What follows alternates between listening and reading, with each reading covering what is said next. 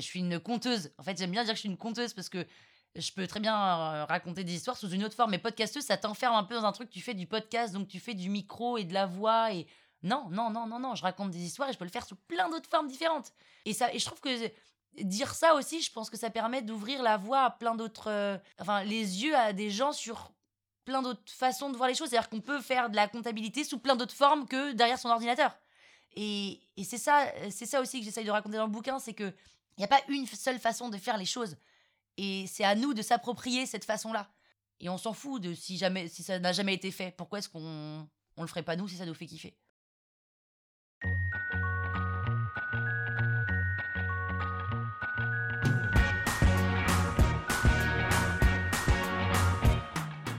Bonjour et bienvenue dans La Page Blanche. Je suis Émilie et dans ce podcast, je reçois des autrices pour parler de leurs livres et d'écriture, d'édition et de processus créatifs. Avec ces discussions, j'espère partager avec vous des idées de lecture, mais aussi une bonne dose d'inspiration.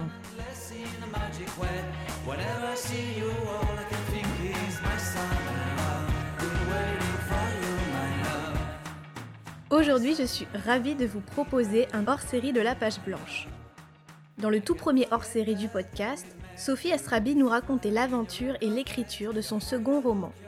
Pour ce deuxième épisode très spécial, je reçois une invitée tout aussi spéciale, une créatrice aussi talentueuse que solaire, Pénélope Boeuf, qui vient de publier non pas un, mais deux livres chez Flammarion. L'occasion de discuter avec cette passionnée de création de tout un tas de sujets liés à l'écriture, mais pas que. Si vous aimez la page blanche, n'hésitez pas à le partager autour de vous et sur les réseaux, et à vous abonner depuis votre plateforme d'écoute pour ne rater aucun épisode. Vous pouvez me faire vos retours et vos suggestions sur Instagram via le compte La Page Blanche-du-bas podcast. Et si vous écoutez cet épisode depuis Apple Podcast, pensez à laisser un commentaire ou 5 étoiles. C'est parti donc pour ce deuxième hors-série de La Page Blanche.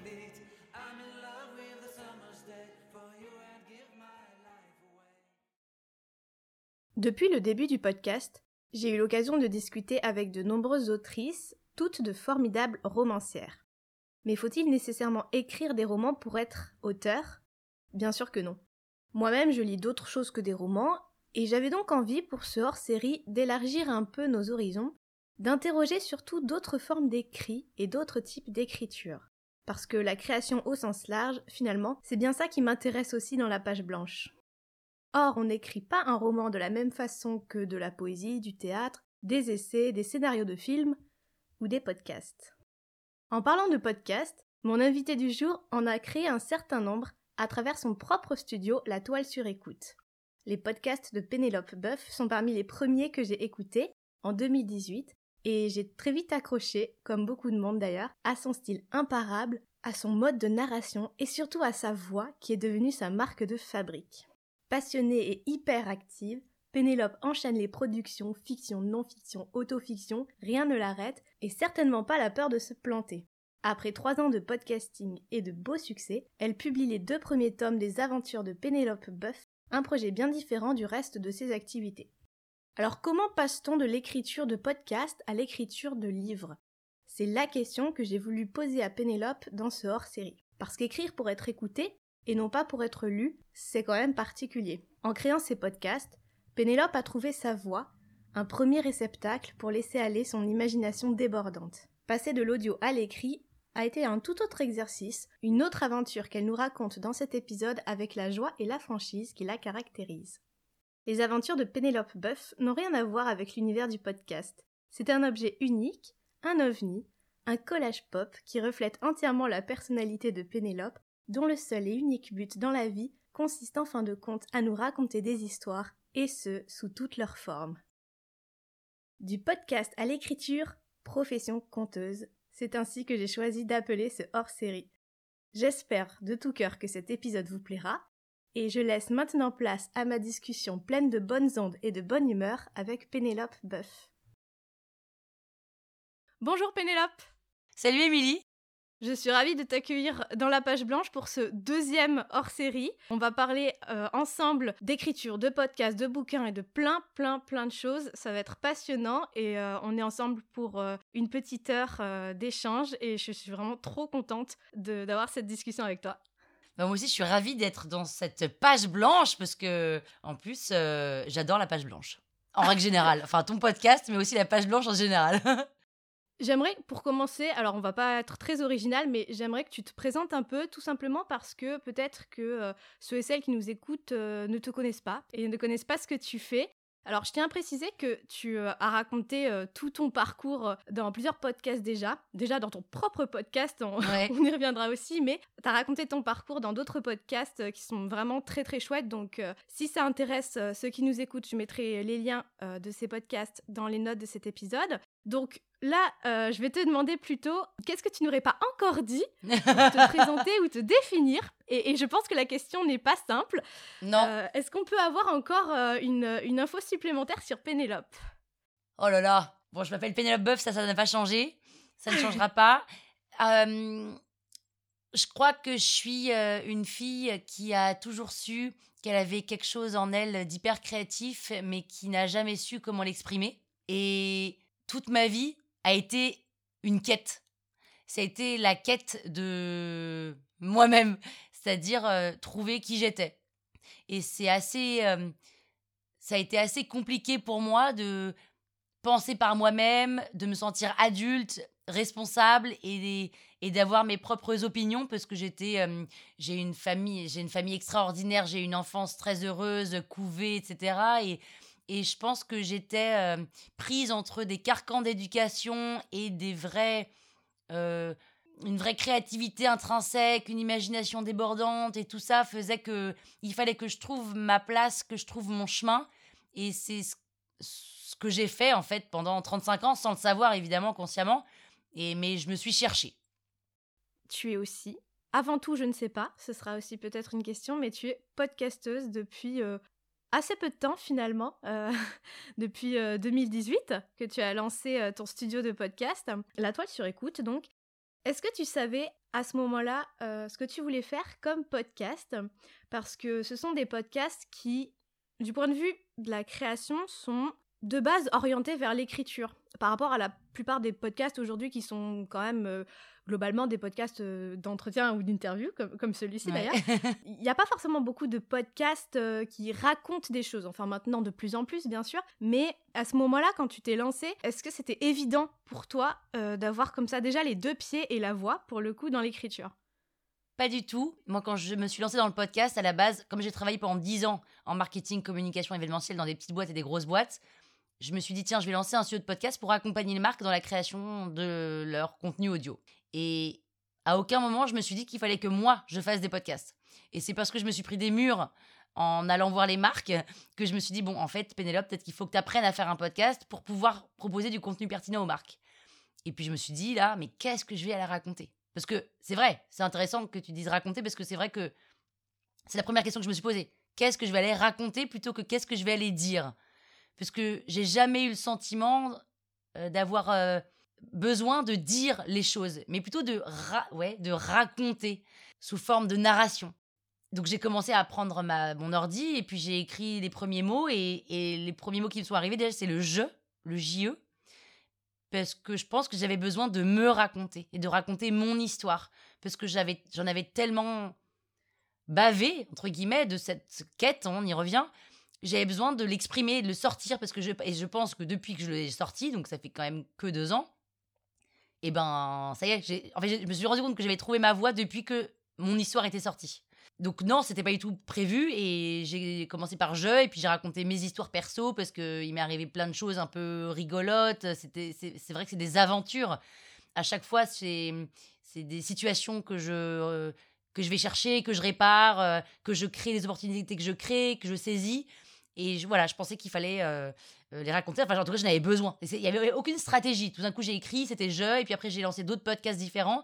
Et à nouveau, il y a le podcast Pic Parole. C'est des interviews de personnalités que je fais en off. Et après, je raconte leur histoire à la première personne du singulier. Parce que je trouve que c'est beaucoup plus incarnant et on s'y identifie beaucoup plus. Et surtout, raconter l'histoire de quelqu'un en je, ça permet de faire passer des choses que lui a dites sans que ce soit prétentieux ou sans qu'on en veuille à lui, puisque de toute façon, c'est moi qui parle. Donc, quelque part, j'avais envie de le protéger aussi. Donc, non, c'était pas du tout prévu. Et j'avais, j'avais, je sais pas, j'avais besoin de dire je. J'aime bien dire je. et puis, je trouve que c'est vachement plus facile. Enfin, moi, en tout cas, j'ai beaucoup plus de facilité à faire passer des messages à travers le je euh, qu'à travers euh, la discussion. Euh, enfin, je sais pas, par exemple, sur un sujet, sur qu'est-ce que. Hum, je sais pas, n'importe quoi, le féminisme, la peine de mort, par exemple. Et ben plutôt que de parler de la peine de mort comme ça, je préfère dire je et donner des exemples et c'est comme ça que moi j'arrive à faire passer mon message.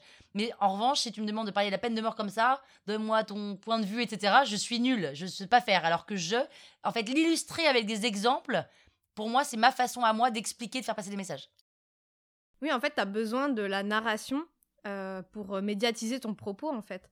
Et c'est peut-être pour ça aussi que du coup, tu es toujours euh, dans une perpétuelle histoire, en fait. Une histoire qui ne finit jamais. ouais, exactement. Moi, ce qui m'intéresse forcément, parce que, bon, quand on parle d'écriture, voilà, on parle beaucoup d'écriture de romans, de poésie, de théâtre, de, de, de ce qu'on veut. Euh, et on se représente assez bien euh, ce que ça peut vouloir dire d'écrire. Euh, voilà, l'écrivain est devant son ordinateur, il écrit son histoire dans son coin. Mais l'écriture de podcast de fiction, puisque c'est en partie ce que tu fais, alors tu fais pas que de la fiction, mais en partie. Du coup, ça m'intéresse de savoir comment ça se passe l'écriture de podcast et plus précisément l'écriture audio, c'est-à-dire que toi, tu vas pas écrire pour être lu, ce qui, est, ce qui peut paraître paradoxal, tu écris pour être écouté. On va commencer par euh, parler de l'arnaque, qui est euh, ton premier podcast, ton petit best-seller, euh, qui a un format très très court de 4-5 minutes, qui est de l'autofiction. Donc, comment est-ce que tu prépares un épisode de l'arnaque? Est-ce que tu écris ça d'un coup au débeauté dès que tu as une idée, dès que tu es inspiré? Au contraire, c'est très construit quand tu es en phase d'écriture. combien de temps ça te prend? Enfin voilà, tu vois, comment tu, comment tu as ton process d'écriture? Alors l'arnaque, c'est vraiment particulier parce que c'est vraiment mes histoires de vie que je connais par cœur. Là, j'ai lancé la neuvième saison, donc j'ai plus de 120 épisodes. Donc les premiers épisodes, ils étaient très faciles à sortir parce que voilà, j'avais plein d'histoires. Et donc ces histoires-là, je me mettais derrière mon ordinateur, je savais déjà le thème. Et les, bah, premiers, je mettais 3 heures à les écrire. Ça dure 4, 5 minutes, hein, mais je mettais quand même 3 heures à les écrire parce que je voulais faire des belles phrases, ta ta ta ta ta. Et je me suis rendu compte qu'à l'oral, ça fonctionnait pas les belles phrases. Donc, euh, au fur et à mesure, euh, tu te rends compte qu'il faut écrire comme tu parles. Et il y avait pas du en fait alors moi il y a aussi un truc c'est que je suis pas une perfectionniste je passe pas trois heures sur une phrase mais je, je le fais vraiment à l'intuition et j'ai jamais pris de cours d'écriture ou quoi que ce soit mais c'est je le fais vraiment voilà de façon intuitive je pense que c'est de l'inspiration qui vient quand je marche. D'un coup, je pense à cette idée, tac, tac, je fais des liens dans ma tête en conscient. Et dès que je suis devant ma page, il y a tout qui se remet en place dans ma tête et boum, je déroule. Donc aujourd'hui, un épisode de l'arnaque, je mets une heure et demie. Quand j'ai l'idée, je mets une heure et demie. Quand j'ai pas l'idée, il faut que je me revienne dans mes souvenirs, etc. Donc ça met un peu plus de temps. Mais par exemple, ceux de la saison 9, là, il faut aller vraiment très loin parce que sur mes dates foirées ça fait longtemps. C'est une bonne chose hein, que j'ai pas eu de date foirée, mais quand même. Donc il faut que je revienne dans mon passé. Et là, je mets un peu plus de temps. Mais je suis devant ma page blanche et je commence à écrire les premiers mots et ça se déroule tout seul. C'est pour ça que je disais en introduction que j'adore la page blanche. En fait, pour moi, ça, ça me nourrit d'avoir une page blanche. Il y en a que ça panique. Moi, j'adore ça. Je commence par écrire en fait quelques mots qui ne veulent rien dire et ces quelques mots m'inspirent et boum, boum, boum, je déroule, je déroule, je déroule. Donc, euh, c'est pas de la réflexion pendant des heures devant ma page, quoi. C'est vraiment, ça se fait en amont, inconscient, dans ma vie, dans mon lit, dans la rue, dans ma baignoire, enfin, voilà. Et c'est facile, quoi, c'est assez évident. Et il m'arrive évidemment de bloquer, mais c'est que le début n'était pas là. En fait, ça, je, bloque jamais en. si je bloque en milieu d'épisode, c'est que l'idée de base est pas bonne. Parce que quand l'idée de base est bonne, ça se déroule hyper facilement. Ça, c'est pour euh, l'arnaque. Et après, pour les fictions, parce que je fais aussi des fictions avec euh, des vrais scénarios. Donc, c'est des fictions audio. Alors, moi, je crois que je suis une meilleure dialoguiste que je ne suis une structure, quelqu'un qui structure. Et du coup, dans la fiction, c'est compliqué. Euh, bah, il faut quand même une structure, un début, un milieu, une fin. Donc, c'est pour ça que ça peut être plus compliqué d'écrire un scénario pour un film ou même pour un livre. Mais pour une fiction audio, en fait, c'est vachement plus facile parce que c'est quand même quelque part linéaire. Tu vas pas euh, mettre une scène, il faut, c'est environ 8 épisodes, tu vas faire une scène qui se passe en, en 2000, euh, l'épisode 2 en 2020, tu reviens dans la cuisine après. Enfin, c'est trop compliqué pour euh, l'auditeur de se repérer. Donc en fait, c'est quelque chose de linéaire, donc c'est beaucoup plus facile pour moi de tirer un fil de A à Z. Et, et là, la fiction, pareil, je me dis, allez, je vais faire une comédie et je commence par un mot et je n'ai même pas le, le, début dans ma tête vraiment, ni la fin quand je commence à dérouler. Et quand je suis au quatrième épisode, je ne sais pas du tout ce qu'il y a à la fin, donc je ne fais pas ce travail avant de bible de personnages, enfin pour la fiction audio, je fais pas ce travail de bible de personnages, ni de ce travail de l'intrigue, de la fin, et c'est vraiment en, déroulant le truc. Et même pour ma première fiction qui s'appelle Cupla, K-U-P-L-A, je suis tellement impatiente et j'aime tellement le concret que j'avais fini d'écrire l'épisode 1, je savais pas ce qu'il y avait dans le 2, 3, 4, ça me rendait triste de voir ce texte 1 qui était fini, attendre d'avoir fini le 8 pour l'enregistrer, que j'ai enregistré et monté et finalisé euh, l'épisode numéro 1 audio. Mais ce qui est une énorme bêtise, parce que évidemment que sur le 3, tu peux dire attends, en fait, dans le 1, je vais lui faire changer ça. Mais en fait, je suis tellement impatiente que j'ai terminé le 1 en boîte. Ok, ça a été prêt, il était programmé dans mon Acast. Et après, bah, il fallait que j'écrive le 2. Et après, je me disais, mais pourquoi je l'ai enregistré, mon Dieu? Et et finalement, ça me plaît, c'est la contrainte. Et ça me plaît d'avoir cette. Je me crée des contraintes parce que ça me permet, du coup, derrière, de, de me structurer plus facilement. Parce que si c'est trop large, derrière, je, je suis un peu mmh. paumée. Oui, puis ça permet aussi d'être sûr que tu vas avancer et pas revenir en arrière, parce que si tu es toujours à, aller euh, chercher le petit détail de l'épisode 1 qui allait pas et qui en fait serait mieux parce que après ça donne ça, euh, au moins là tu es obligé d'avancer et tu es obligé de faire avec ce que tu as fait. C'est vrai que cette idée de contrainte peut être aussi très enrichissante dans ton écriture. Et oui, parce que sinon on n'en finit jamais. Parce que évidemment que mm. tout peut être encore mieux, tout encore plus parfait. Et il y a un moment, non, ok, ça te plaît, t'es es, contente, oui, ok, on shoot. Et, tant pis, allez, go, faut bien y aller à un moment. Et est-ce que tu préfères l'écriture euh, d'autofiction ou de fiction? Ou est-ce que tu n'as pas vraiment de, de, de préférence, que tu aimes bien jongler entre les deux? J'aime bien jongler entre les deux. En fait, ce que j'aime pas, c'est me focus sur une seule chose pendant euh, toute une journée ou même pendant un mois. ça, ça c'est étrange quand on connaît un petit peu. ouais, c'est vrai que, hum, par exemple, je suis incapable d'écrire trois épisodes. Franchement, trois épisodes de l'arnaque aujourd'hui, je mets entre le montage, l'écriture et tout, je dois mettre six heures pour faire trois épisodes de l'arnaque je peux pas faire trois épisodes de l'arnaque en une journée. C'est pas possible, je vais péter un plomb. Donc je vais faire un épisode de l'arnaque et puis après je vais écrire un petit texte rien à voir sur une fiction et puis je vais envoyer des mails. Enfin, je peux pas faire une seule chose euh, focus. Et alors, qu'est-ce que je préfère? C'est rien à voir parce que l'arnaque c'est du format court, tac tac, c'est monté, c'est écrit, c'est terminé, on passe à autre chose, ce qui est assez jouissif. La fiction c'est beaucoup plus long. Néanmoins, à la fin, t'es, es encore plus fier que juste ton épisode de 4 minutes mais c'est plus de temps et donc il faut avoir des plages horaires aussi d'écriture plus longues. Et, mais c'est c'est vachement plus créatif. Aujourd'hui, moi, mes podcasts de autofiction, l'arnaque, je les trouve pas créatifs parce que c'est mon histoire. Alors que la fiction, je sors de moi-même. Je crée des personnages qui sont bien sûr inspirés de, de, moi et de ceux que je connais, de ceux que j'aime et de ceux que je vois dans la rue, des situations que je connais par cœur. Mais évidemment que c'est beaucoup plus créatif parce que ça c'est pas moi, quoi. Et c'est jouissif, jouississime de travailler ça. Mais c'est plus long, donc c'est pas le même travail, c'est vraiment différent. Enfin, en vrai, j'adore les deux et je voudrais pas arrêter ni l'un ni l'autre. Est-ce que tu as plusieurs... Euh, j'imagine, hein, franchement, je, je, sais pas pourquoi je pose la question comme ça. Euh, j'imagine que tu as d'autres projets encore de, de fiction et que tu as toujours de nouvelles idées euh, par rapport à ça aussi? Ouais, j'ai en fait, le problème, c'est que j'ai tout, tout, le temps des nouvelles idées et la difficulté est de se dire, ok, Pénélope, tu peux en faire quatre, t'as pas le temps. Le temps n'est malheureusement pas extensible. Mm.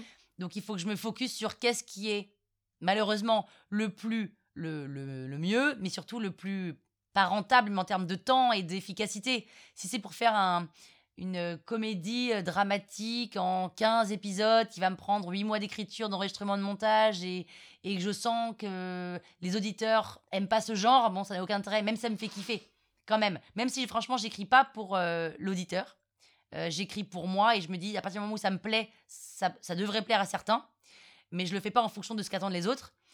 En revanche, évidemment que je vais privilégier des choses qui, qui, qui sont rentables en termes de temps, parce que je peux, je peux pas, il faut que je dorme à un moment. Donc oui, j'ai plein de projets. Et là, j'ai notamment un projet de, j'aimerais bien faire une comédie, une vraie comédie romantique à la Love Actually en audio. Mais ça, ce serait mmh. extraordinaire. Mais bon, c'est, en fait, il faut du temps, même psychologiquement, se dire là, dans le prochain mois, j'ai pas grand chose comme autre projet, donc je peux me dédier à ça un bout de temps quand même. Mais quand t'as plein de rendez-vous, de machins, de trucs, c'est difficile de se concentrer sur ça, quoi. Mais ça va, ça va, ça va arriver. Je vais le pondre, hein, ce truc. Ton podcast a assez vite euh, rencontré euh, pas mal de succès. C'est un truc aussi sur lequel tu es pas mal revenu dans d'autres interviews. Moi, ce qui m'intéresse peut-être plus de savoir, euh, c'est comment tu gères un peu cet aspect, ce rapport au succès du podcast et ta propre créativité, ta, ta boulimie d'écriture, de, de, raconter des histoires. Est-ce que ça a changé un peu ta vision des choses, de la façon dont tu veux faire les choses? Enfin, est-ce que tu aurais continué si ça n'avait pas pris? Enfin, tu vois, ce genre de choses. Et en même temps, le podcast a peut-être cet avantage aussi de ne pas euh, forcément vous plonger dans, dans, sous les feux des projecteurs, comme ça pourrait être le cas pour des, euh, pour des numéros 1 de vente en librairie ou, ou des, euh, ou des artistes qui, qui explosent. Enfin, c'est pas tout à fait le même rapport. Avec le podcast, on peut encore se cacher un petit peu derrière son micro, tu vois. Ouais, il n'y a pas de star, star system attitude dans le podcast. Et c'est tant mieux ou pas. Enfin, en tous les cas, du coup, je pense que tu peux pas avoir, entre guillemets, le melon. Enfin, je pense que d'ailleurs, tu peux ne pas l'avoir même euh, dans la télé. Hein, mais... disons que le podcast, je pense que c'est vraiment compliqué de, de, l'avoir. Et puis, il n'y a pas d'histoire de succès parce que, hum, oui, alors oui, ça fonctionne bien. Mais c'est quoi le succès? Chacun a, son, à sa façon, de, à, son, à son niveau de succès. Et ouais, enfin, moi, j'ai pas du tout l'impression d'être, euh, de vivre une success story. Parce que hum, c'est quand même quelque chose qui est, et c'est ça la difficulté du podcast, c'est qu'il faut se renouveler et être hyper régulier. À la différence de quand tu, fais, quand tu sors un film, il est sorti, bon, bah, tu vis la success story du carton de ton film, et puis après, bon, faut que tu en sortes un autre, mais tu as le temps. Là, c'est toutes les semaines. En l'occurrence, l'arnaque, mm. par exemple, parce que c'est surtout sur l'arnaque que ça cartonne, même si j'ai huit autres chaînes c'est la toile sur écoute qui fonctionne, mais c'est l'arnaque qui est en tête, euh, en tête de pont. Et c'est quand même deux épisodes par semaine, il faut les sortir. Et donc, t'as pas le temps de te dire Oh là là, je kiffe le succès. Non, mais c'est pas du tout ça. C'est surtout faut que je produise, faut que je continue, faut pas que ça s'arrête, il faut que les auditeurs augmentent, ta ta ta ta ta ta. Donc, t'as pas le temps de penser à tout ça. Et puis surtout, c'est tellement. Y a, je trouve qu'il n'y a pas tellement de compétition dans le podcast. Parce qu'on a tous une identité et on, incarne tellement notre, euh, notre podcast, qu'on n'est forcément pas concurrent avec le voisin. Notre concurrent, c'est le temps. Évidemment que euh, dans, un, dans ce monde de foison, de, où il y a du contenu à foison, évidemment que c'est le temps qui manque, mais c'est c'est pas l'autre qui va me faire de, de la concurrence. Donc, euh, il n'y a pas je sais pas, il n'y a pas d'histoire de, de success story, de quoi que ce soit. Et la difficulté, elle est d'être régulière et de continuer jusqu'à très, très, très, très tard. quoi. Parce que si tu t'arrêtes, c'est ça la difficulté aussi, c'est que si tu t'arrêtes, c'est fini. Les gens ne sont plus là, les gens se désabonnent. Et puis ton podcast ne remonte pas dans les charts, donc il, il n'émerge pas, donc les gens vont plus l'écouter et donc c'est terminé. Donc tu peux très rapidement finir aux oubliettes, quoi. Oui, donc finalement, tu es toujours euh, plus ou moins en flux tendu. Tu es tout le temps en flux tendu. Tu ne peux jamais te reposer. Et ça, c'est chaud. C'est-à-dire que même en vacances, tu peux pas être en vacances. Enfin, si, évidemment que tu peux dire on fait une pause pendant 15 jours, mais, mais bon, moi, je j'aime pas. En fait, c'est comme quand t'as une série, t'as pas envie que les mecs te disent bah les gars, désolé, mais on est en vacances, donc l'épisode 4 va falloir attendre 15 jours. Non. Donc moi, j'aime bien euh, donner à mes auditeurs ce que je leur ai promis, c'est-à-dire deux épisodes par semaine. De temps en temps, je clôt des saisons pour me permettre d'avoir, euh, de pouvoir souffler. C'est un peu ce à quoi servent les saisons pour moi, servent les saisons. Et, sinon, euh, non, tu, tu, tu, tu peux, t'es en flux tendu non-stop, t'as pas de vacances. Euh, même quand tu es en week-end, il bah, faut que tu réfléchisses et que tu travailles. C'est ça, je trouve, le plus, le plus dur. Et en même temps, c'est génial de se dire que. C'est génial de se dire, et on y revient, qu'il y a des gens qui aiment les histoires que tu racontes. Et, et que, en l'occurrence, moi, je gagne ma vie avec ça.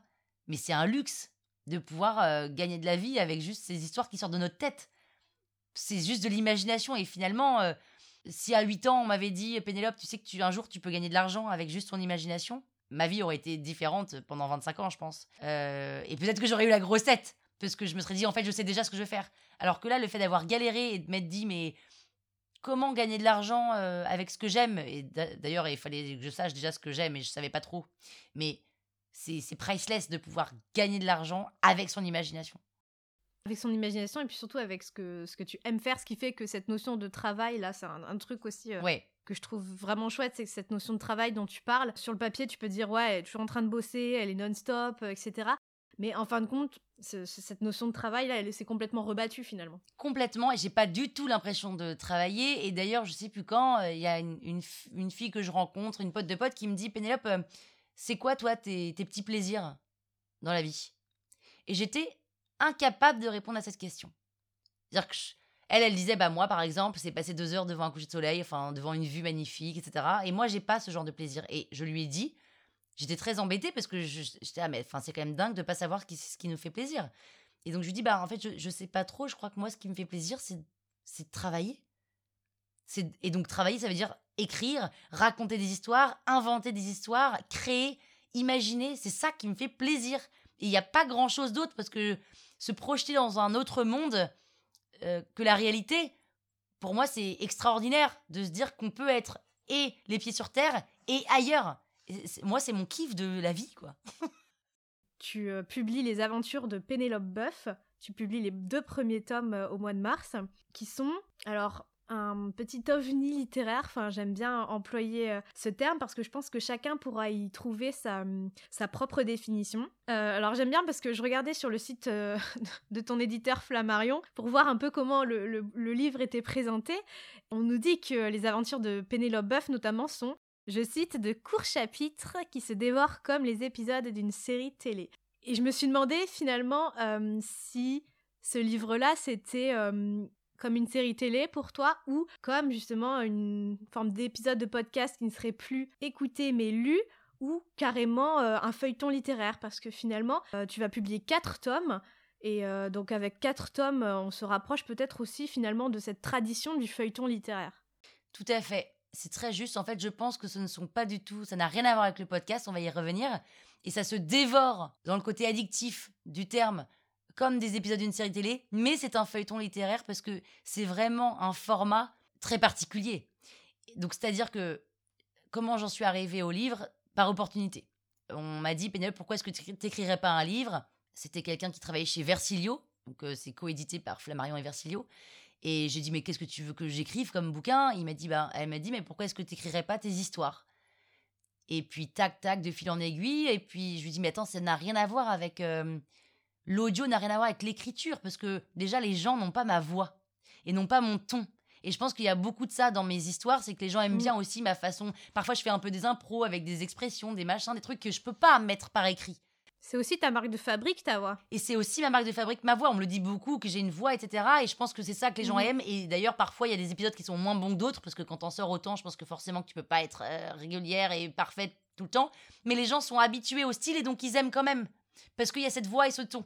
Et là, comment est-ce que tu traduis ça en livre?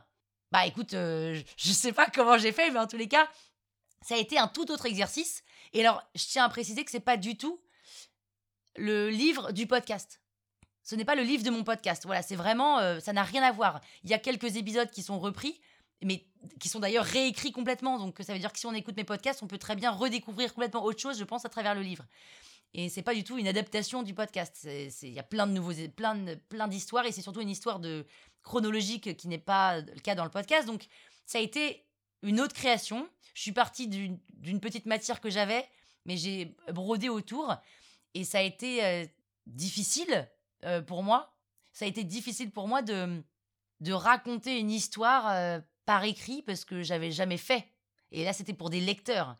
Et, hum, et écoute, j'ai fait ce que j'ai pu, quoi. Et euh, dans quelles conditions tu étais pour, euh, pour écrire ces livres-là? Puisque justement, tu étais dans un, un, exercice complètement différent où tu n'étais pas devant euh, ta page blanche pour l'arnaque où ça pouvait dérouler. Est-ce que là, au contraire, tu as eu peut-être plus de difficultés, plus de, peut-être plus de, de réflexion? Est-ce que ça a modifié ton, ta façon d'écrire quelque part? Le fait de, de te dire que ça allait être lu, justement? Alors oui et non. En fait, il y a eu quelque chose, c'est que je devais sortir un livre en mai 2020, qui était un livre de 30 chapitres, qui n'était pas une adaptation du podcast L'Arnaque, mais quand même, ça s'en rapprochait. Et à cause du confinement, on l'a pas sorti. Et puis bon, bah c'était pour mars, euh, c'était pour mars 2021. Et puis donc on a relu le livre. Puis là, je me suis dit, mais en fait, ça suffit pas, c'est pas ça, moi. Les aventures de Penelope c'est pas 30 épisodes et puis il n'y a pas de fil directeur. Et en fait, j'étais hyper dessus et j'ai béni ce, cet, avortement parce que, parce que je me suis dit, mais en fait, on va tout restructurer. Et on va vraiment créer une collection.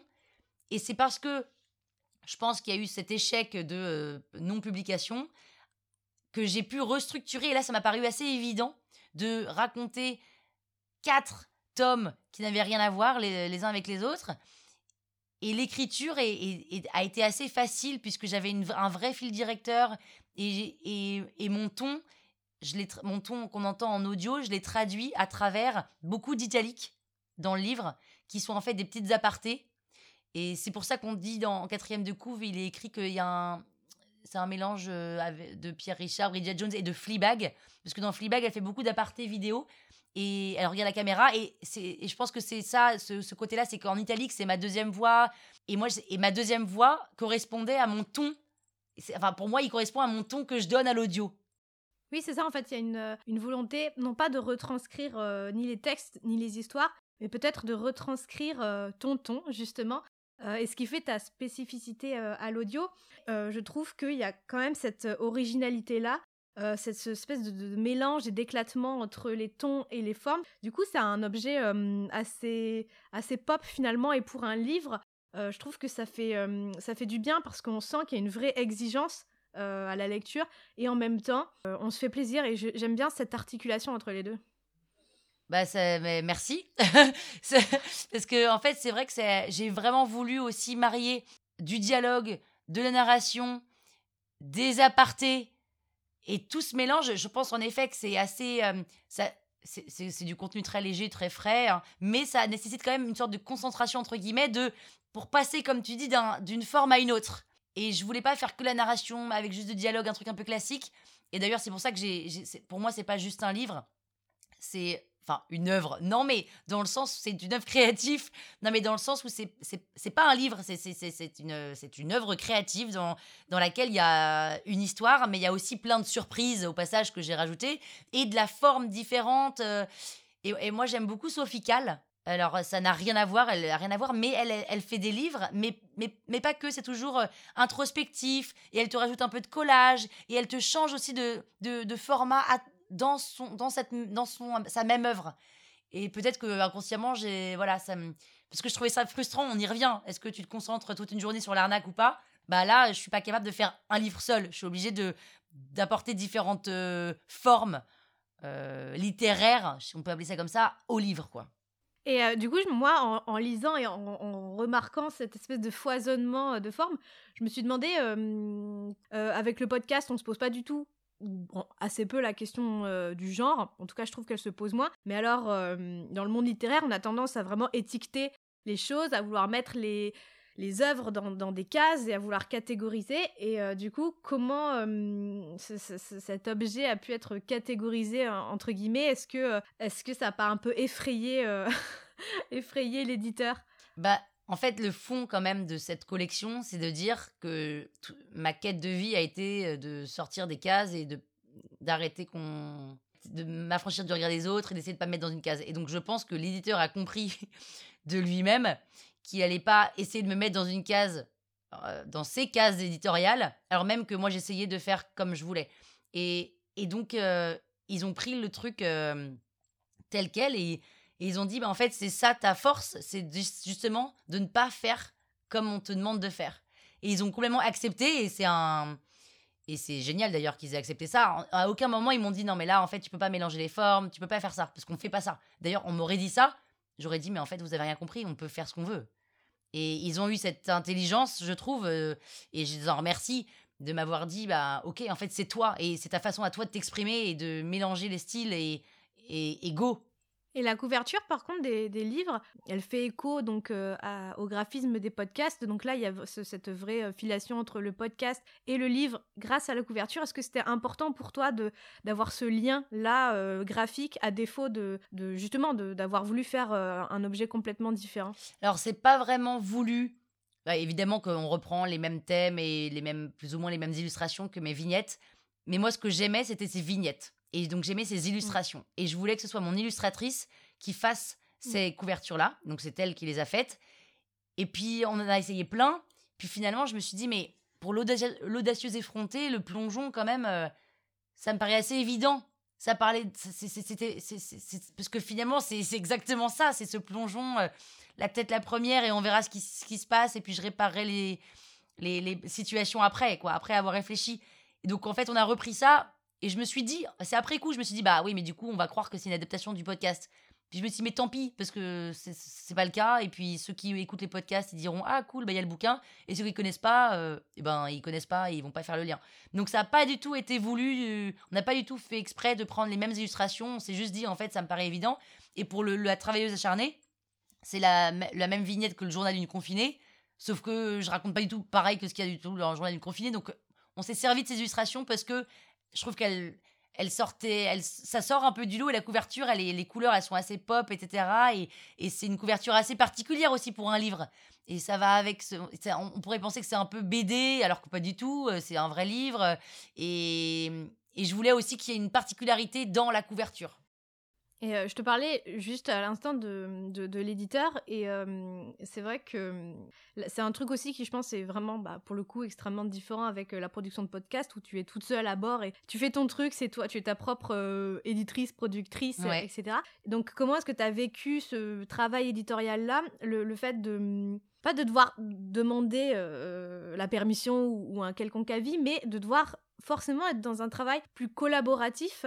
Est-ce que c'était pour toi une, euh, quelque chose dont il a fallu que tu t'adaptes ou quelque chose d'assez naturel? Enfin voilà, comment est-ce que ça s'est passé ce rapport-là aussi de collaboration avec l'éditeur? Mais c'est passionnant. Et c'est passionnant parce que c'est une richesse. Et parce que c'est un, c'est, c'est un luxe de se dire que tes textes vont être euh, retravaillés avec un éditeur. Enfin, c'est quand même. Et puis, c'est pas n'importe lequel, c'est quand même Flammarion. Donc, euh, tu te dis, mais mon Dieu, mais c'est. J'ai une chance inouïe. Donc, évidemment que. Allons-y, collaborons et travaillons ensemble et, et on va faire en sorte que ça colle au mieux à ce que je suis et tout en essayant de, de faire au mieux, quoi.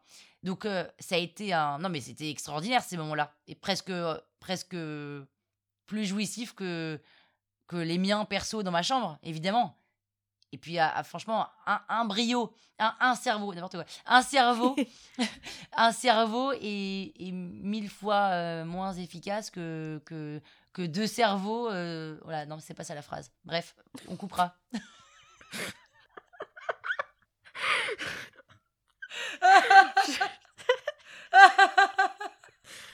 Je sais même plus quel était le premier mot de cette phrase ou je sais même plus quelle était la question. Non, mais en fait, je crois que je voulais dire que un cerveau brillantissime, mais sauf que j'allais pas dire que mon cerveau était brillantissime, mais un cerveau brillantissime vaut moins. C'est quoi Attention, c'est l'aphorisme de Pénélope. la citation qui restera. Je sais plus ce que je voulais dire. Bref. Ça, c'est ça. Ah ouais, je crois que mon cerveau est cramé là. Il est surtout cramé. Et il est pas 11h du matin encore. Il est pas 11h du matin. Bref. Euh, bon, bah voilà. ah, putain. Ah, ça fait du bien de rire. Ah, Émilie, merci. Ah, j'avais une question trop sérieuse en plus, c'est abusé. Tiens. Vas-y, vas-y.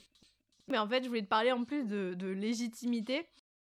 Parce que euh, quand tu fais ton podcast toute seule, bah, c'est peut-être pas forcément une question que tu te poses directement. Tu fais ton truc, tu kiffes, t'es bien. Mais euh, pareil, de passer par un éditeur, en plus un éditeur assez prestigieux, de passer dans le milieu littéraire, de savoir que tu vas avoir des lecteurs, que tu vas devoir euh, t'adresser à la fois à ton public qui a l'habitude de t'écouter, mais aussi à un tout autre public qui ne te connaît pas, qui peut te juger. Enfin, en fait, d'être dans le, ouais, dans le monde littéraire, c'est autre chose. Donc, est-ce que ça t'a fait euh, te poser des questions peut-être sur ta légitimité à faire ça, ou, ou est-ce que ça t'a apporté euh, des doutes aussi sur ce que tu étais en train de faire? Euh, non, parce que parce qu'en fait, je réfléchis toujours après avoir fait. Et donc, en fait, c'est maintenant, c'est-à-dire maintenant que le livre est sorti, que je me dis, mais attends, en fait, euh, il y a quand même des gens qui vont me lire. Mais en fait, mais qui je suis pour avoir écrit un bouquin, c'est ridicule. Mais en fait, euh, je peux pas. Mais, et je ne réalise que maintenant. C'est-à-dire que et c'est ce qui j'ai toujours fait ça, c'est-à-dire que j'ai toujours fait les choses et après je me dis mon dieu, mais pourquoi j'ai fait ça? Bon bah c'est pas grave, je l'ai fait et au moins je l'ai fait parce que je suis plus dans l'action que, que dans la réflexion. Enfin, et, et je pense que si je m'étais posé ces questions-là, évidemment que je l'aurais jamais écrit, parce que évidemment que j'ai aucune légitimité, que que moi j'écris depuis toujours plein de petits carnets, euh, j'en ai partout, mais j'ai jamais écrit de bouquins, j'ai jamais écrit des des vrais euh, non, enfin non. Après euh, écrire euh, 500 podcasts, ça n'a rien à voir avec écrire un bouquin. Donc heureusement que je me suis pas posé la question, heureusement que je suis un, que je suis un peu lente à la détente, parce que sinon je l'aurais jamais sorti. Et donc aujourd'hui je me dis bah en fait mon Dieu et que évidemment qu'on va me taper dessus parce parce que quand tu quand tu deviens public évidemment qu'on te juge. Et puis bon bah tant pis c'est fait et, et, en vrai moi je suis assez contente de ce que j'ai fait. C'est-à-dire que je crois que j'ai fait quelque chose qui me ressemble et c'était ça que je voulais absolument faire. Je voulais surtout pas faire quelque chose qui pouvait plaire aux gens mais qui me ressemblait pas. Et là, ça me ressemble, c'est mon style, c'est il y en a un peu dans tous les sens et en même temps, il y a un vrai fil et c'est créatif et donc je suis contente pour ça. Après, le côté littéraire, je crois que je comprends pas trop ce mot. Quand on me dit oui, cette phrase n'est pas littéraire, par exemple, cette phrase, je la comprends pas. Dire cette phrase n'est pas littéraire, je ne sais pas ce que ça veut dire. Non mais, je comprends pas ce que veut dire cette phrase. Parce que je pense quand même que c'est subjectif parce qu'il y a toujours un style. Il y a l'émotion peut se faire passer de plein de façons différentes et et, moi en l'occurrence c'est un peu du langage euh, parlé. Donc c'est un c'est un style littéraire comme un autre. Enfin c'est voilà. Il n'y a pas il y a pas un meilleur style que d'autres. On peut préférer certains styles, mais donc euh, non, évidemment que je me suis pas posé cette question-là, sinon je serais pas là aujourd'hui. et tant mieux t'as pas le même retour euh, de lecteur que, que d'auditeur. Euh, et ça aussi, tu peux peut-être appréhender aussi euh, d'une certaine manière des, des, retours de lecteurs, et notamment des lecteurs qui ne te connaissaient pas. Ah bah j'ai... Non mais évidemment que là, j'ai très peur des retours lecteurs. Mais tu sais quoi? Je crois que j'ai plus peur des retours des auditeurs qui m'écoutaient et qui vont me lire. Parce qu'évidemment que ça n'a rien à voir. Et en même temps, les... j'ai aussi très peur des retours euh, lecteurs qui ne me connaissaient pas parce qu'ils ils n'ont jamais entendu ma voix, ils n'ont jamais entendu mon ton. Est-ce qu'ils vont? Et je me rends pas compte. Alors toi, tu, tu, tu avais déjà écouté, donc tu, je pense que tu peux pas juger. Mais est-ce que quand tu lis mon livre et que tu n'as jamais entendu ma voix, tu le lis avec mon ton, ma voix Je pense pas, parce que chacun lit dans son, dans sa façon de, de lire, quoi, à sa propre façon de lire. Donc j'ai très peur et, et je pense que c'est comme c'est des phrases courtes, un peu rythmées, etc évidemment que tu t'adaptes à, la façon dont c'est écrit, mais je ne sais pas comment ça va être reçu et si on va comprendre aussi le, côté un peu décalé. Et voilà, j'ai très peur de ça. Et en même temps, c'est très excitant de se dire que peut-être que. J'espère des gens vont aimer et vont se dire, bah, en fait, c'est. Et, peut-être qu'ils vont le lire comme je le dis. J'en sais rien. Enfin. non, mais tu vois, peut-être, j'ai aucune idée. C'est génial, c'est très excitant. Et est-ce que tu vois plus loin que cette première euh, fournée de, des aventures de Pénélope Buff Est-ce que euh, ça te donne envie de continuer dans cette voie ou euh, pas forcément? Enfin, est-ce que pour toi c'était plus justement une aventure aussi éditoriale qu'autre chose ou au contraire bah, ça te donne envie de déployer tes ailes, littéraires ou pas d'ailleurs, mais en tout cas de, de voler vers d'autres horizons? Bah, c'est sûr que c'est un, un, nouveau support, c'est un support différent de, que, le, que, le, podcast, et, donc euh, ça me donne envie de déployer mes ailes. Là, je sors les 1-2, plus tard il y aura les 3-4. En fonction du, de si ça fonctionne ou pas, euh, pourquoi est-ce qu'il n'y aurait pas un 5-6 et un 7-8 Parce que quelque part c'est une collection et ça peut ne jamais s'arrêter. Euh, mais c'est surtout que ça me donne envie d'aller aussi sur d'autres supports. Ça m'a ouvert la, tu vois, les yeux sur, mais en fait on peut faire plein mmh. d'autres choses, raconter des histoires de plein d'autres façons donc euh, la télé, donc le cinéma, euh, donc la BD, donc il y a plein de façons différentes de raconter des histoires et bien sûr que là j'ai des envies de mille autres formats et aussi de continuer dans, le, dans les livres. Oui, parce que finalement ton projet ça reste de, euh, et là je te cite, de raconter des histoires sous toutes leurs formes et c'est ce vers quoi clairement tu te diriges. Oui, et pourquoi est-ce qu'on ne pourrait pas raconter des histoires sous toutes ces formes? C'est-à-dire qu'aujourd'hui, euh, on me dit souvent, toi, tu es une podcasteuse. Et ça m'énerve. Parce mmh. que je suis pas une podcasteuse. Je raconte des histoires sous forme de podcast. Je suis une conteuse. En fait, j'aime bien dire que je suis une conteuse parce que je peux très bien euh, raconter des histoires sous une autre forme. Mais podcasteuse, ça t'enferme un peu dans un truc. Tu fais du podcast, donc tu fais du micro et de la voix. Et non, non, non, non, non. Je raconte des histoires et je peux le faire sous plein d'autres formes différentes. Et, ça, et je trouve que dire ça aussi, je pense que ça permet d'ouvrir la voie à plein d'autres. Euh, enfin, les yeux à des gens sur plein d'autres façons de voir les choses. C'est-à-dire qu'on peut faire de la comptabilité sous plein d'autres formes que derrière son ordinateur. Et, et c'est ça, c'est ça aussi que j'essaye de raconter dans le bouquin, c'est que il n'y a pas une seule façon de faire les choses. Et c'est à nous de s'approprier cette façon-là. Et on s'en fout de si jamais, si ça n'a jamais été fait. Pourquoi est-ce qu'on on le ferait pas nous si ça nous fait kiffer? Je suis contente parce que dans mon petit bullet point, euh, j'avais écrit un moment euh, autrice ou conteuse, point d'interrogation. tu vois, donc au moins, je vois que.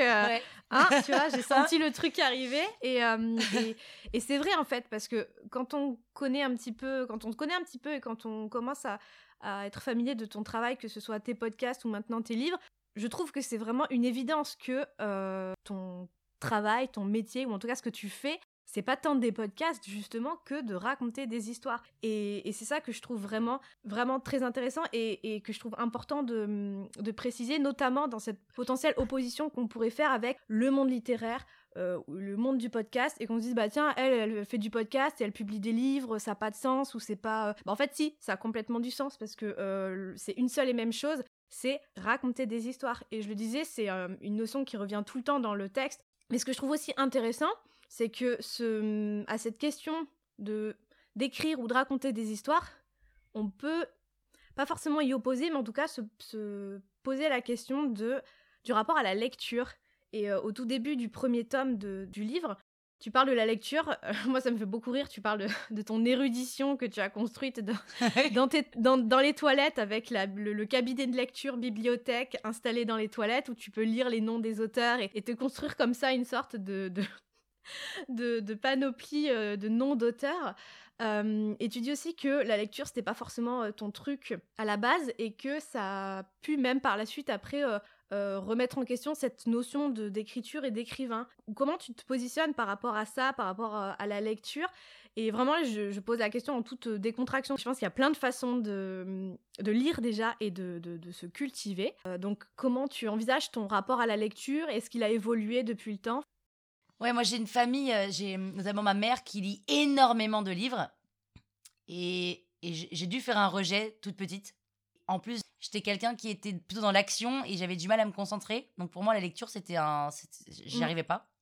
Et en effet, dans ces toilettes, il y avait toute la bibliothèque. C'était des grandes toilettes. On avait, toute la bibliothèque.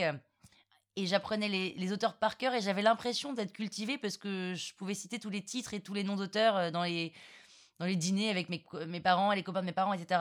Mais j'avais pas du tout ce désir de lecture. Et en revanche, j'avais un vrai désir d'écriture. Et quand je disais à mes parents, j'ai envie d'écrire, on me disait, mais Pénélope, tu ne lis pas. Et je disais, mais quel rapport? Mais comment veux-tu écrire si tu ne lis pas? Et, et encore aujourd'hui, je n'arrive pas à comprendre cette phrase. Et c'est triste, c'est difficile de prendre le temps de lire. Je n'arrive pas à prendre le temps de lire. Alors, en fait, j'arrive à prendre le temps en vacances. En vacances, je lis, j'essaie de relire des classiques que j'ai pas eu le, eu le temps de lire ou je, n'arrivais pas à lire, pour moi, c'est quand même un moment. Et, d'ailleurs, c'est un plaisir. Et quand j'arrive à le, à le, prendre comme un, comme un moment, en fait, jamais je me dis, bah tiens, je prends mon bouquin, je lis. Il faut que je me dise, ok, là, Pénélope, je vais lire et je kiffe ce moment-là. Néanmoins, c'est pas après avoir lu un bouquin que je me dis, ah, je sens que je vais mieux écrire, quoi. Mm. Enfin, pour moi, ça n'a aucun rapport avec l'écriture. Et peut-être que c'est une énorme connerie ce que je dis, mais vraiment, je, je, pense, je pense ce que je dis. c'est bien, c'est très c'est bien. Si tu es en accord avec toi-même, c'est le plus important. non, mais en fait, euh, en vrai, euh, je trouve que c'est pas tant que je pense que ce lecture-écriture n'ont pas de rapport du tout. Du coup, avec ce que tu dis, je pense que vraisemblablement, c'est juste que euh, c'est pas obligatoire et qu'en fait, euh, ça dépend aussi du, non pas tant du tempérament, mais comment ton cerveau fonctionne et ce que tu dis sur euh, l'imaginaire et l'imagination. Je trouve ça très juste et en fait finalement quand on, quand on y pense, le fait d'avoir plein d'imagination, même des enfants qui débordent d'imagination, qui te racontent plein de trucs, etc. Bah eux ils n'ont pas lu 4000 euh, trucs forcément. Euh, c'est une capacité en fait je pense cognitive, créative que tout le monde n'a pas et je trouve ça d'autant plus intéressant que bon dans mon cas personnel par exemple, enfin bon moi j'estime d'avoir aucune imagination. Euh, et pourtant, j'aime écrire, j'adore ça, et j'aime lire. heureusement, vu, heureusement vu ce que je fais. Euh, j'aime lire et, la lecture pour le coup nourrit ce qu'on pourrait appeler l'inspiration, ça nourrit euh, ma créativité. Euh, voilà, pour le coup, moi je le vois très bien le lien. Mais en même temps, je n'ai aucune, je, je reconnais que j'ai aucune imagination. Moi, je peux pas te raconter des histoires comme ça et je suis fascinée par les personnes bah, comme toi du coup qui au contraire sont d'une créativité débordante et donc du coup avec ce, ce, regard en miroir je comprends tout à fait que la lecture ne soit pas un passage obligé, que ce soit ça puisse être un, à côté finalement, quand, comme tu dis, quand tu as le temps ou quand tu, quand tu le peux. Euh, mais que ce soit pas une condition sine qua non pour l'écriture. Et c'est pour ça que je voulais vraiment insister là-dessus parce que je pense qu'il y a encore cet a priori de euh, si tu lis pas euh, tu peux pas écrire. Et encore pire tu ne peux pas être un bon écrivain avec tout ce que ça recouvre comme voilà comme comme jugement.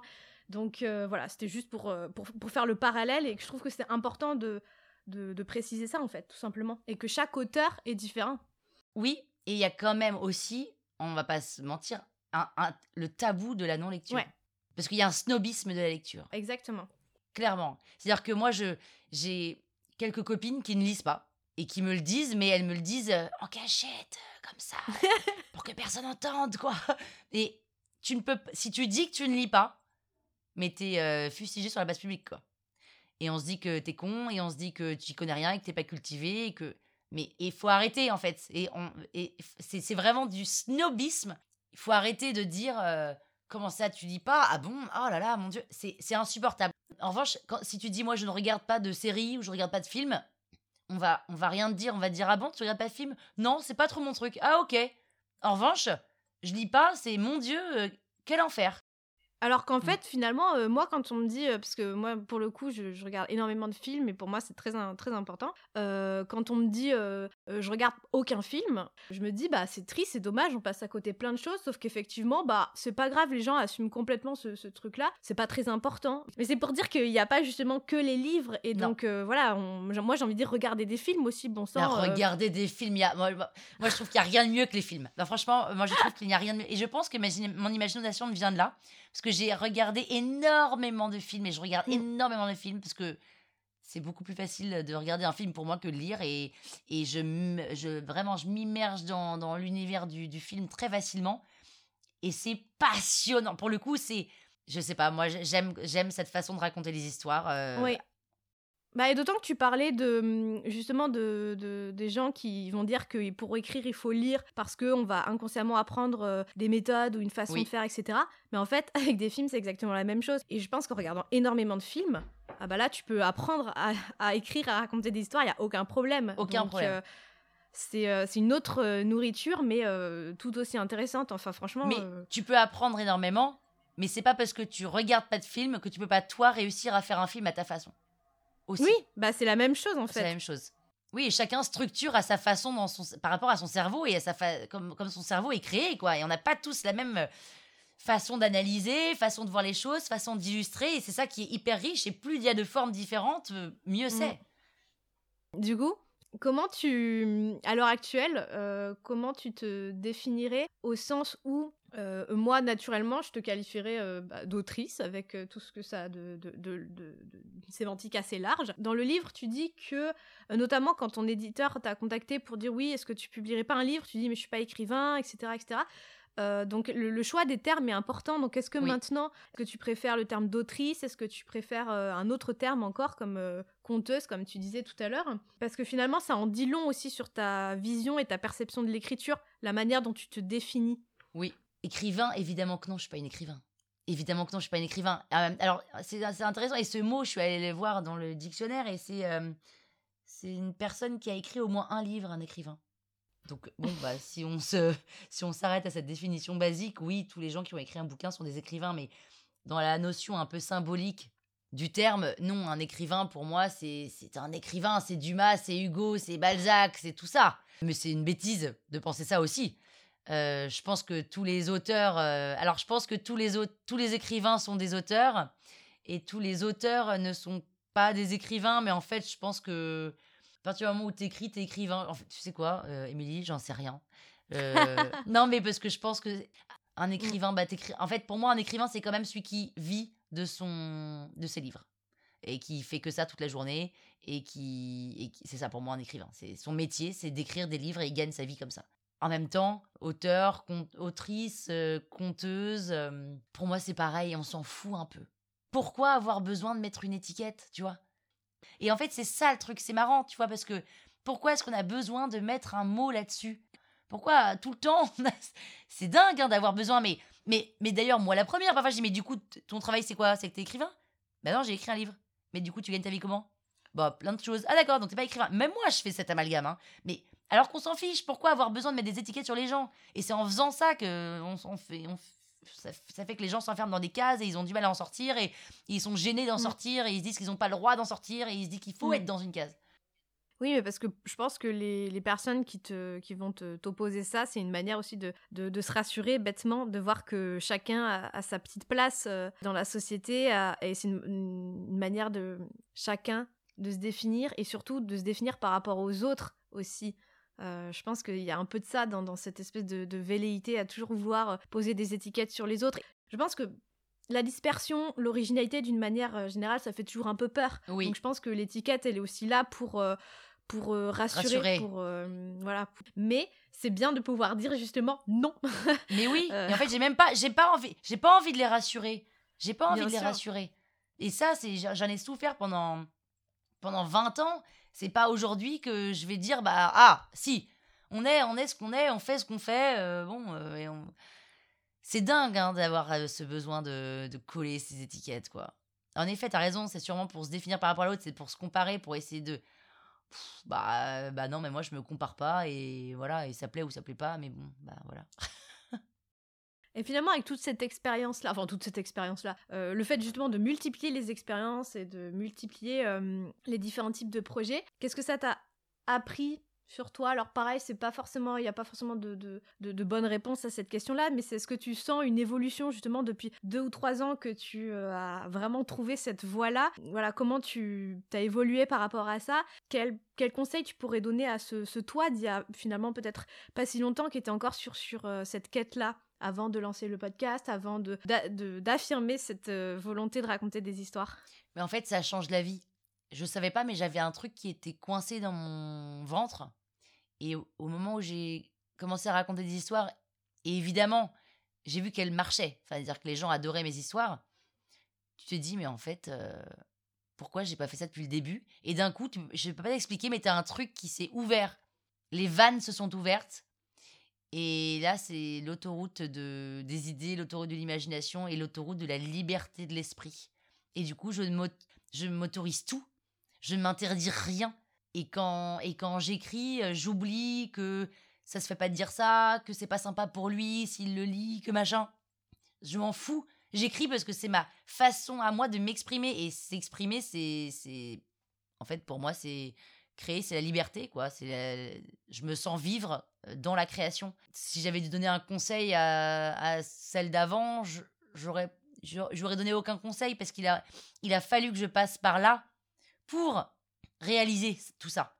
Si j'avais donné un conseil, je pense que j'aurais dit bah ah bon ok mais enfin je le ressens pas le truc oui mais je suis pas prête. Il fallait que je me ramasse, il fallait que je me plante, il fallait que je me prenne des murs pour tout d'un coup faire ok stop attends on y va là on arrête on va avoir 35 ans, il faut qu'on se bouge.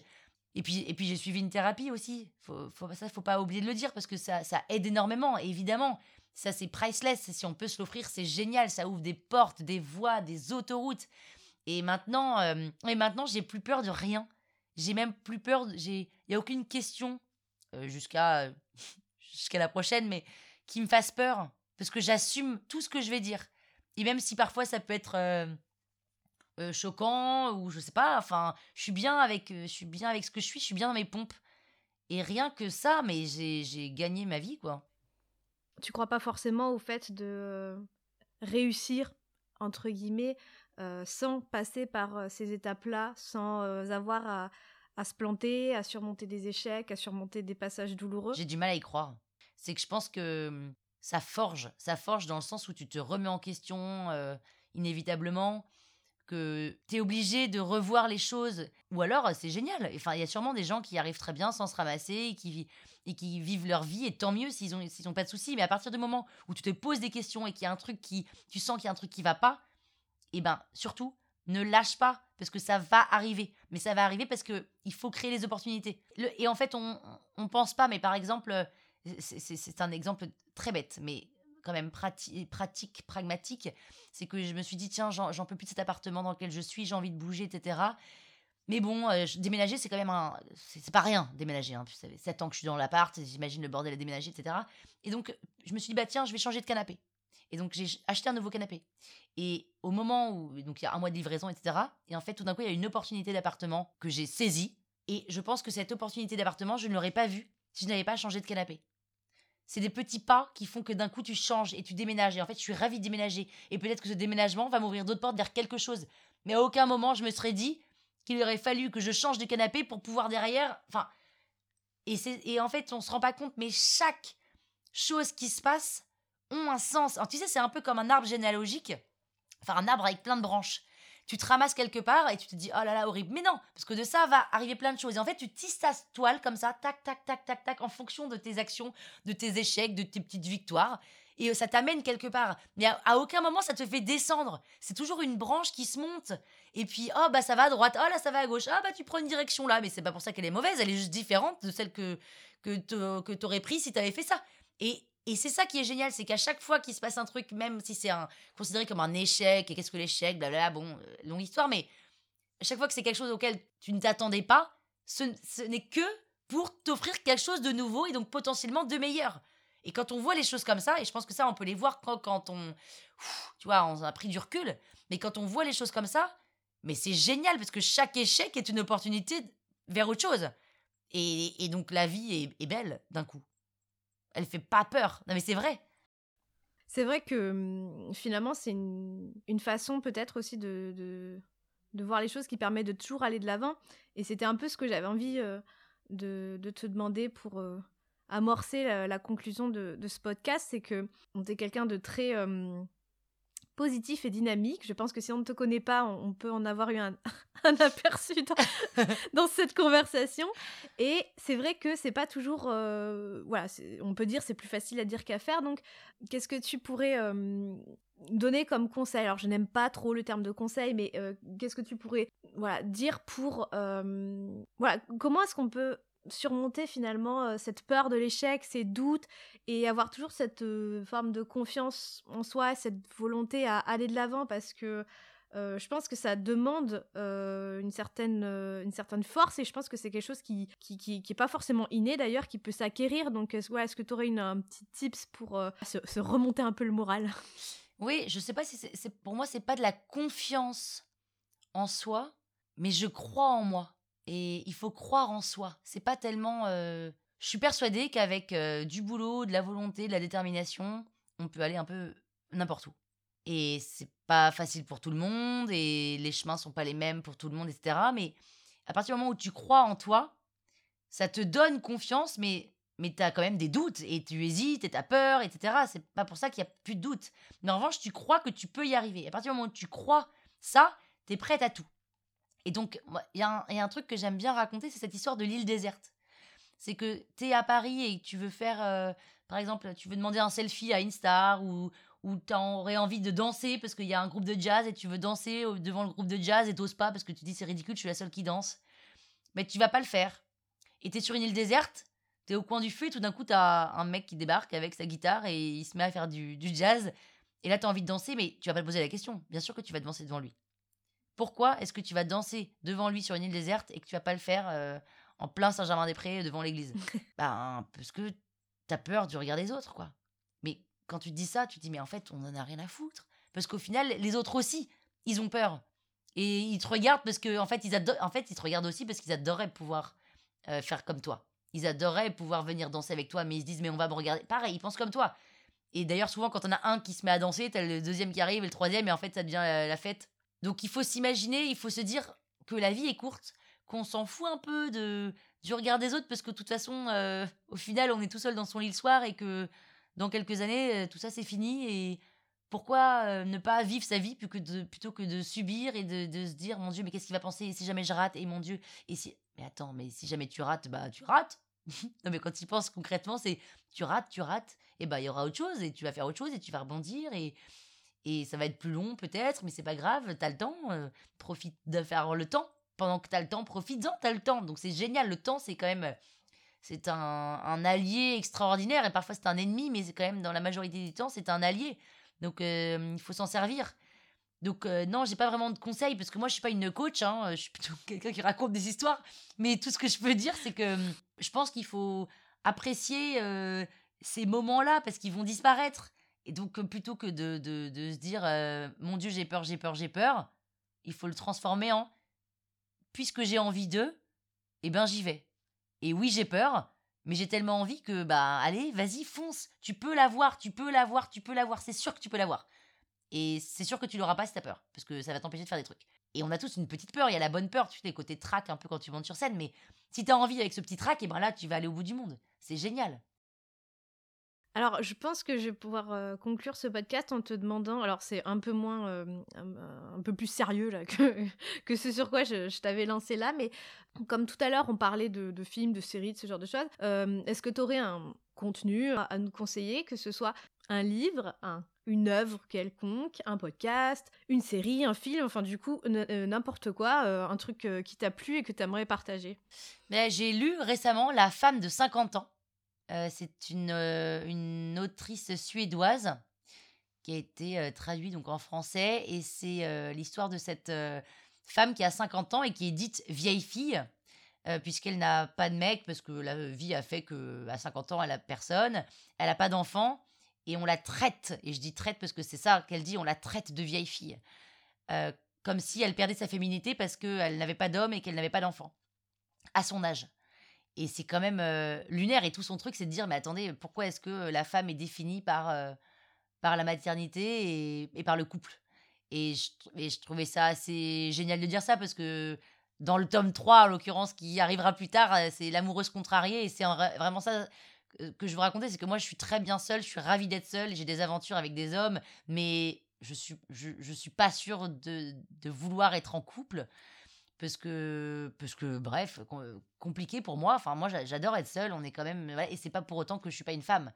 Et est-ce que je veux des enfants? Je pense pas et c'est pas pour autant que je suis pas une femme. Et ce livre euh, c'est assez génial. En plus c'est la, la, femme de 50 ans. Et j'ai acheté alors que j'en ai quand même que 37 et j'ai acheté ce bouquin en me disant mais c'est vrai, quoi. Pourquoi est-ce que euh, la, femme seule, sans enfant, euh, on, lui dit Mais est-ce que t'es sûre que ça va Mais est-ce que t'es heureuse Est-ce que. Mais attends, mais je vais très bien, quoi. Détendez-vous. Et voilà, c'est le dernier livre que j'ai lu qui est, et qui est assez super. Je vous le recommande vivement. J'ai plus le nom de. Parce que c'est suédois, je me souviens pas bien, mais c'est génial. Tu vois, maintenant, avant, je me souvenais que des noms d'auteurs. Maintenant, je me souviens de l'histoire et pas de l'auteur. cool. Bah écoute, merci Pénélope. Euh, je pense qu'on. je pense qu'on a, on a balayé pas mal de questions pas mal de sujets et c'était vraiment passionnant. J'espère qu'on aura donné envie à tout le monde de, découvrir ton livre, de découvrir tes podcasts si c'est pas déjà fait, de découvrir tes histoires en fait, j'ai envie de dire. j'espère, j'espère, j'espère que ça vous plaira. Merci beaucoup Émilie.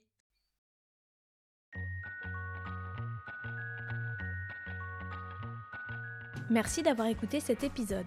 Si cette conversation vous a plu, n'hésitez pas à vous abonner depuis votre plateforme d'écoute. Pour soutenir le podcast, vous pouvez lui laisser 5 étoiles depuis l'application Apple Podcast et mettre un petit commentaire. Quelques clics et quelques mots suffisent pour permettre à d'autres personnes de découvrir le podcast. Merci beaucoup pour votre soutien et votre fidélité. Je vous dis à très vite pour un nouvel épisode de La Page Blanche.